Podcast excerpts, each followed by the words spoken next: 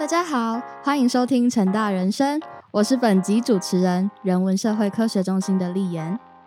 在上集节目当中，宋立文老师和我们分享了在地实践的内涵，以及成为更好的人的愿景，说明了学习与实作之间的互动。以及学术和地方如何教学相长，甚至造就互利共生的生态。相信听众们会很好奇，所谓在地实践究竟有哪些具体的作为和行动？也想听听实际身在场域中的陈大人的声音。一路按部就班的生活和升学的学生们，为什么会想要从事社会实践呢？投入场域的前后，在思想上又有什么样的转变？因此，今天我们邀请到成大建筑所的艺林。Hello，艺林。嗨，大家好。艺林在就读建筑所的时候，接触到 USR，也就是大学社会责任实践计划，开启了一段非常深刻的连接。他不仅参与了场域实作，规划过许多不同性质的实地活动，甚至连硕士论文的题目都与 USR 直接相关。艺林，能不能请你简单介绍一下自己曾经参与过的计划呢？我基本上我整个研究所都是在。跟跟着那个成大的 USR 计划做联动，但是我自己的本身除了 USR 计划，就是处理学校的这份 USR 计划之外，那我自己还有去提个人社造计划，那同时也有和社区一起去提一个协力社造计划。我是在林凤营场域，我在跟林凤社区的伙伴们在做协力合作的时候，基本上都是围绕着社造计划在进行。然后 USR 计划对我而言算是一个支持型的一个计划，支持我在当地做一些活动，做一些尝试。然后也给我一些基本上的生活补助，这样子。你刚刚提到的林凤营场域，就是我们大家都知道有出产鲜乳，还有非常知名景点落雨松的地方。哎，对。那当初为什么会选择这个社区？是它有什么特色吗？嗯，怎么讲？老师指定。老师指定，所以就是投入 USR 计划，其实也是有受到老师的影响吗？基本上会想投入到 USR 计划，是因为认同这样的一个理念。因为我在大学的时候，我我也是就读成大建筑系，然后再升到成大建筑所。但是我在大学部的时候，其实一直觉得很奇怪，建筑系这个学科，它应该是跟人的互动是蛮频繁的一件事情。但是在我们的教学里面，四年五年的教学下来，我一直觉得好像少了这一块。我永永永远都是说设计者说了算，说了算。但实际上，我们对于真实发生的状态是并不了解的。比方说，到底我们设计的空间，使用者使用起来是怎么样？我们这样做。它的结构合不合理？它的在经济效益上到底该怎么算？我们都不知道。所以当我在大五的时候，我接触到 USR 计划，这个计划其实就是标榜。简单的来讲，就是希望说学生跟学校里的教师，我们可以不要只在学校里面做研究，而是要真的到真实的场域跟环境里面去跟当地人做互动，然后去了解一下说自己的专业怎么用在当地这样子。所以我是蛮认同这样的一个理念，而且我也觉得说，呃，建筑学科的一个教育应该是要建立在。跟真实环境互动的一个基础下去做进行，所以我才会我在大五毕业的时候先接触到 USR 计划，然后也是因为认同这样的一个计划之后，才进入到研究所，想要继续呃参与其中这样子。所以其实不同于一般民众对于建筑系或是建筑师的想象，是在工作室里面画图嘛？就是你其实是很想要跟实际的社区去做一些实际的互动的。那在投入这样子的过程当中，会不会听到一些奇怪的声音？就是为什么会想要跑去做社区营造这样子的事情？然后这还蛮多的，就是大家都在说，我们在做社造的时候，到底跟原本建筑系的关系是什么？或者是当我们在场域做这些计划的时候，他们一定会问我们从哪里来嘛？那我们就会说我们是成功大学建筑系。那他们就会很疑惑说，哎，建筑系跟现在社区营造在办这些活动到底有什么样的关联？其实蛮多人都会有这样的一个疑问在。但是我们建筑系其实不单单只是在做硬体环境的设计跟改造，也不单单只是画图。比方说，你画图就是为了要创造空间，但是你空间是要拿来干嘛？是给给人做使用的。所以其实很大一块是人的软体活动，你的人在里面要做什么样的活动？你建筑师一定要有一定的 sense，你要知道说到底开会的空间要多大，运动的空间要多大，那怎么样的空间会比较适合什么样的活动？这样子，所以。过去在大学部的训练一直都是从硬体着手，比方说训练你怎样的结构比较比较稳固啊，怎样的结构比较帅啊这样子。但是没有人在跟你讨论说，在这样的空间下的人，他们在做活动的时候到底呃舒不舒适，适不适合？这好像很少人去讨论。那直到我认识到市民老师之后，他才说要从软体活动这一块去着手。那这一部分就会跟社造做结合，因为有的时候我们我们在想那个软体活动的时候，我们不要只是说去办活动让当地居民去玩一玩，而是透过活动带着地方去成长，这是一个蛮重要的过程。所以你也是从在学校所受到的专业训练，去发现到其实它跟社区的真实需求有时候是不太吻合的嘛，甚至说完全没有关联。对，所以也是因为这样子的矛盾当中，才会去开始思考人与环境之间的关系嘛。对对，所以听起来，其实社区的真实需求或者是他们所面临的问题，其实有时候会变成是地方民众所看到的盲点。那你觉得从学生的角度去投入，跟从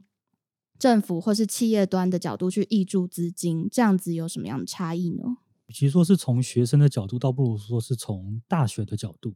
对大学的角度跟企业还有公部门有个最大的差异在于说，我们其实是抱持着一个实验性质的角，我们会有这样的一个角度，就是实验的心态，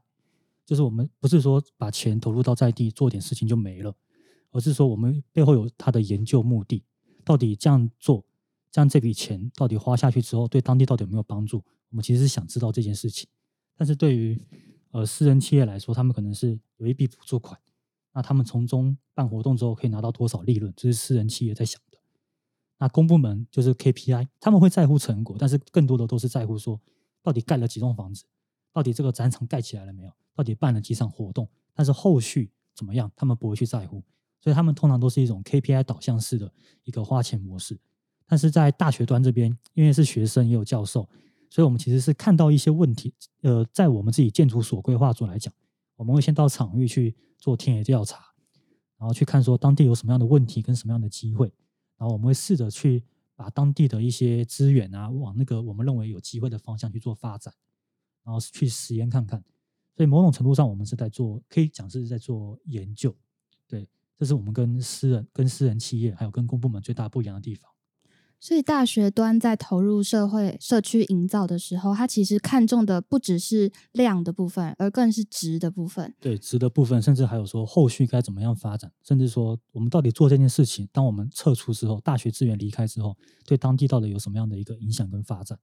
这样子听起来，你所参与过的计划，其实都是会跟居民有非常密切的互动。然后也会因此在社区当地留下一些实际的作为或者是一些行动嘛？嗯，有没有留下一些实际什么？这个不是我一个人说的算，主要就是要看社区他们他们的想法也蛮重要。但是实际行动是蛮多的。像我自己在研究所的时候，我一个礼拜最少会去一次林凤营，去跟当地的居民聊天，然后去啊跟理事长聊天，去聊一下社区发展的近况。我想要抓住他们社区发展的动向。这样我才知道说，哎，我在场域 USR 计划，他有提供我场域经费，然后我自己也有去申请。前面有提到嘛，个人社造，那该怎么去运用这些钱？都是每一个礼拜、每一个礼拜跟社区居民聊天，跟社区居民互动的过程中，才会慢慢去想说，哎，我可以怎么做？可以怎么做？这样子。那你在与社区居民互动的过程当中，有看到他们因此而自发的去做一些呼应你们行动的活动吗？一一开始去社区的时候。我我自己自己习惯了，都是先从聊天开始，因为你作为外外来的外来者，然后当地人跟你不熟，你你也对当地也不熟，人生地不熟这样子，那你一开始就要进去去谈，哎，我们要做什么做什么，或者是我们这边有一笔钱，希望你们可以帮助我们什么什么，这其实有点不切实际，是。对，特别是对于呃我自己研究的是乡村社区，那乡村社群的一些很多都是老人家，他们一听到说，哎，你好像要来我们这边干嘛，他们其实。会害怕，对，所以基本的那个台语叫做“保保诺”，就是。去保干净这样子，那个是蛮重要的一个过程。而且透过这样的一个互动过程，你才会知道说当地有什么样的一些资源跟人脉可以去利用。外界的视角，比方说你去当地看，但你跟当地是没有任何互动的，这样其实你所得到的资源是有限的，对，甚至说甚至是不不太正确的。然后很多计划投入到在地之所以会失败，是因为它完全忽略了人的因素。那社道计划其实还蛮强调人，人是一个蛮重要的呃元素在里面，所以跟当地建立起一个基本的关系，或者是说去厘清当地的人际生态，那是蛮重要的一件事情。所以说，其实嗯，相比我们学术训练里面所强调的那种客观的视角，在社造的时候，其实是更需要嗯，不是旁观者清，而是需要去主动的去介入他们的社区生活啊，去了解他们的个人的平常跟这个社区的互动的状态，才有办法更加理解这个地方。我觉得 USR 计划本身就是在强调这件事情，就是研究者不应该只是或者说大学端不能够只是隔绝于室外这样子，你一定要投入到在地。嗯，对我自己投入的感觉是，我们真的能够帮在地很多的忙，当然也有很多不能为的地方，不能做的地方。像是有哪些地方是比较无力的呢？比方说人际人际上的一些问题吧，就是地方一定会有一些派系存在，那有派系问题就会导致一些资源很容易被分割，甚至说故意的背隔这样子。那这些东西是我们无能为力的地方。那除了一些比较感到无力的地方，那有没有什么当地人会给予你们反馈呢？一些意见或者是收获也好。我第二期计划是协力社造计划，那我当时是在想说，林凤社区它本身想要去做一个生态游程，他们本来就有在做生态游程，但是我觉得有蛮多蛮多进步的空间，所以我有带着他们一起去做，去协助他们去做调整一些计划这样子，然后所以。最后的产出是有一个游程的 SOP，然后我发现，在那个计划之后，比方说踏溯台南呢，呃，就是成大有一个活动叫踏溯台南，然后当他们带到林凤营场域之后，他们在带领学生参观林凤社区的方式，就是就是沿用我当初的 SOP。其实这种就是我就觉得还蛮开心的，就是 SOP 本来就是要给社区用的，然后他们也确实真的在用，那我就会觉得说我的规划专业所产出的一些东西。是有确实帮助到在地的，所以你说居民有没有？居民一定都会正面回应说啊，谢谢一点来帮我们那些。但我觉得，因为有的时候你也很难分得清这是客套还是怎么样。但是从你慢慢淡出当地之后，你会发现你过去的一些作为有被重视。那比方说第一期的社道计划，那个凉亭也是，那个凉亭刚盖完的时候，其实没有人在用，因为大家也不知道怎么用。然后大概过了半年，大概是去年十二月的时候。一跟我跟我在互动的地方的一个长寿会会长阿洛贝，阿洛贝他就说：“哎，这个凉亭啊，现在都没有人在用。那我觉得是上面没有植物，因为台南的那个法规就规定说，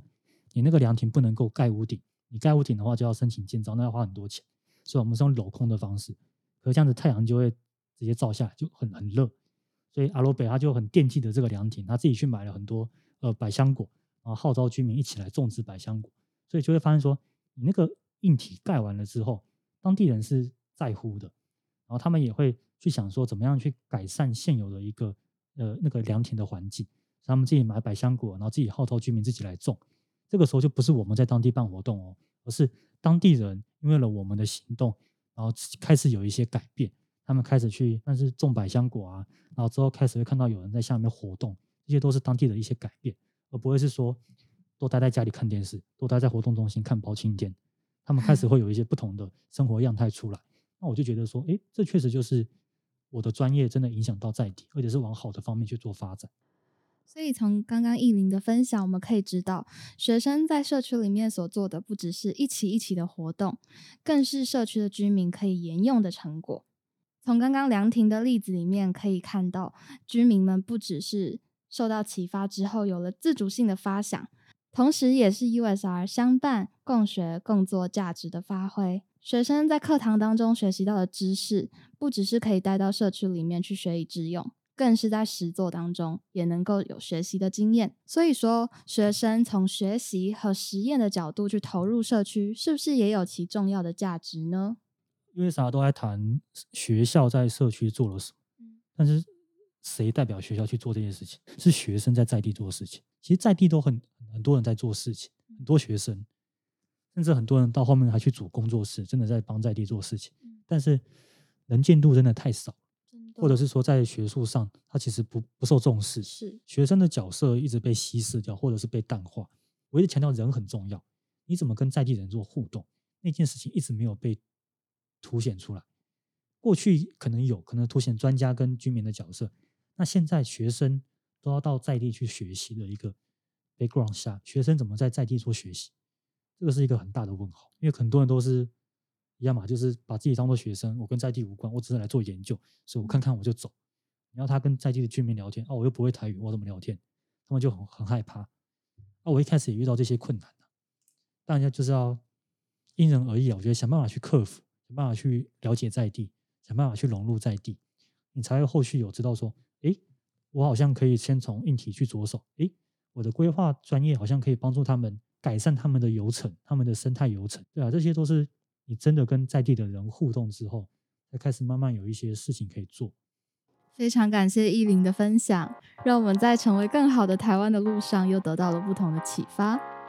有关林凤社区的资讯以及大学社会责任的相关连接，我们会放在资讯栏，欢迎大家点阅和追踪。下集我们将邀请不同学科背景的陈大人和我们分享社会实践的经历，请大家持续锁定陈大人生喽，拜拜。